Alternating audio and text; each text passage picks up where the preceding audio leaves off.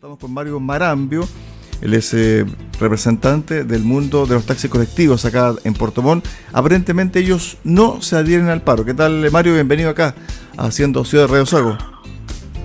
Hola, Cristian, ¿cómo estás? Eh, bien, gracias a Dios. Sí, te confirmo eh, las bases de nuestra organización y a su vez el directorio nacional eh, nos pidieron que ellos y todos nosotros no nos adherimos al paro del transporte mayor. Perfecto. Este es una pelea del, combustible, nos atañe a todos, pero desgraciadamente las veces que nosotros hemos apoyado anteriormente, que son dos veces, eh, hemos estado en paro y al final no hemos logrado nada en beneficio nuestro.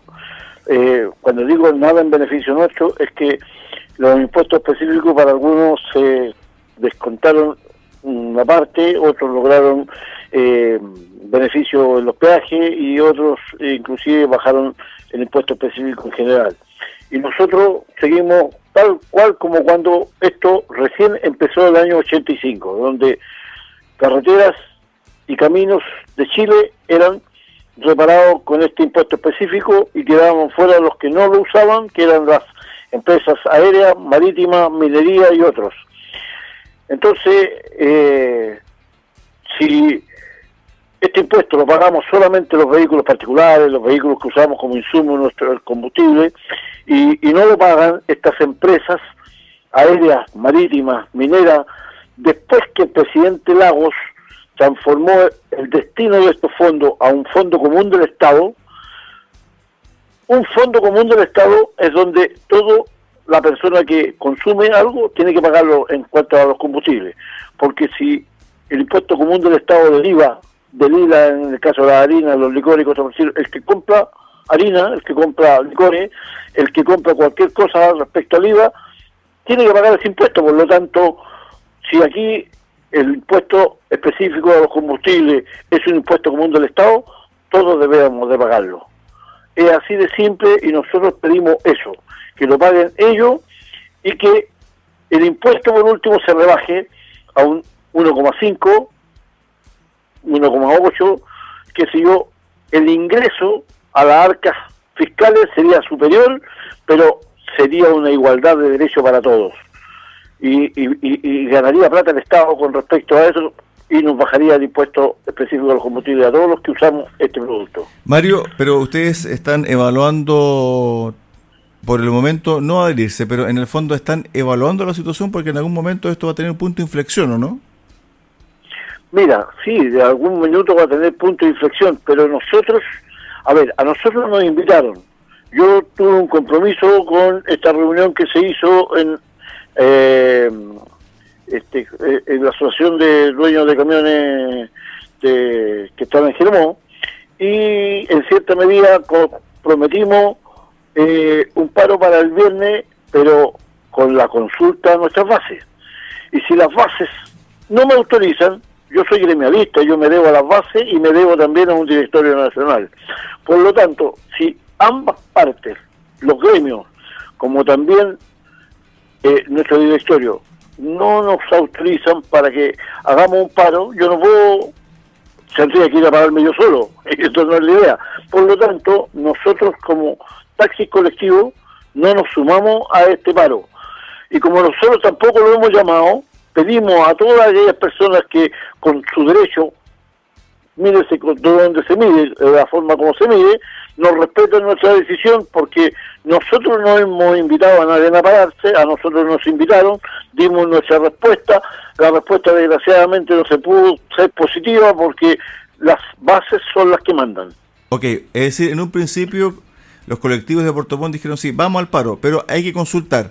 Y la consulta dijo no, no vamos al paro. La consulta no perfecto, vamos. Perfecto. Correcto. Perfecto. Ahora bien, por lo tanto, mañana... Por lo tanto, es que yo recibí llamados eh, telefónicos, no voy a decirte de quién, pero de las personas que se adhieren al paro, diciéndonos que los pescadores, que algunas personas que se están tomando las calles o posiblemente no van a trabajar en el paro, tuviéramos cuidado porque podríamos ser agredidos, suena como una amenaza y eso no nos gusta a nosotros, no nos gusta que nos amenacen Mario. Porque nosotros no molestamos a nadie, trabajamos nomás. Y, y la posición nuestra es bien simple. El gobierno dará explicaciones a la ciudadanía el día de mañana por las tarifas de los taxis colectivos, si es que a nosotros nuestra operatividad no nos alcanza por el valor que alcancen los combustibles, nosotros estamos en todo nuestro derecho de traspasar nuestros costos al usuario. Entonces, el gobierno le dará explicaciones al usuario, a la ciudadanía, porque este es un problema que tiene que solucionar el gobierno. Mario, con respecto al tema de estas posibles amenazas que habrían recibido, ¿es posible que...? No, no, no, quiero decirte que me amenazaron. Me hicieron una advertencia que suena como amenaza, porque me están diciendo que tenga cuidado y yo, yo, le transmití eso a toda mi gente para que trabajen con cuidado pero no se metan en conflicto. Sobre ese punto en particular, ¿es posible que bajo comillas esa advertencia algunos colegas tuyos no salgan a trabajar mañana?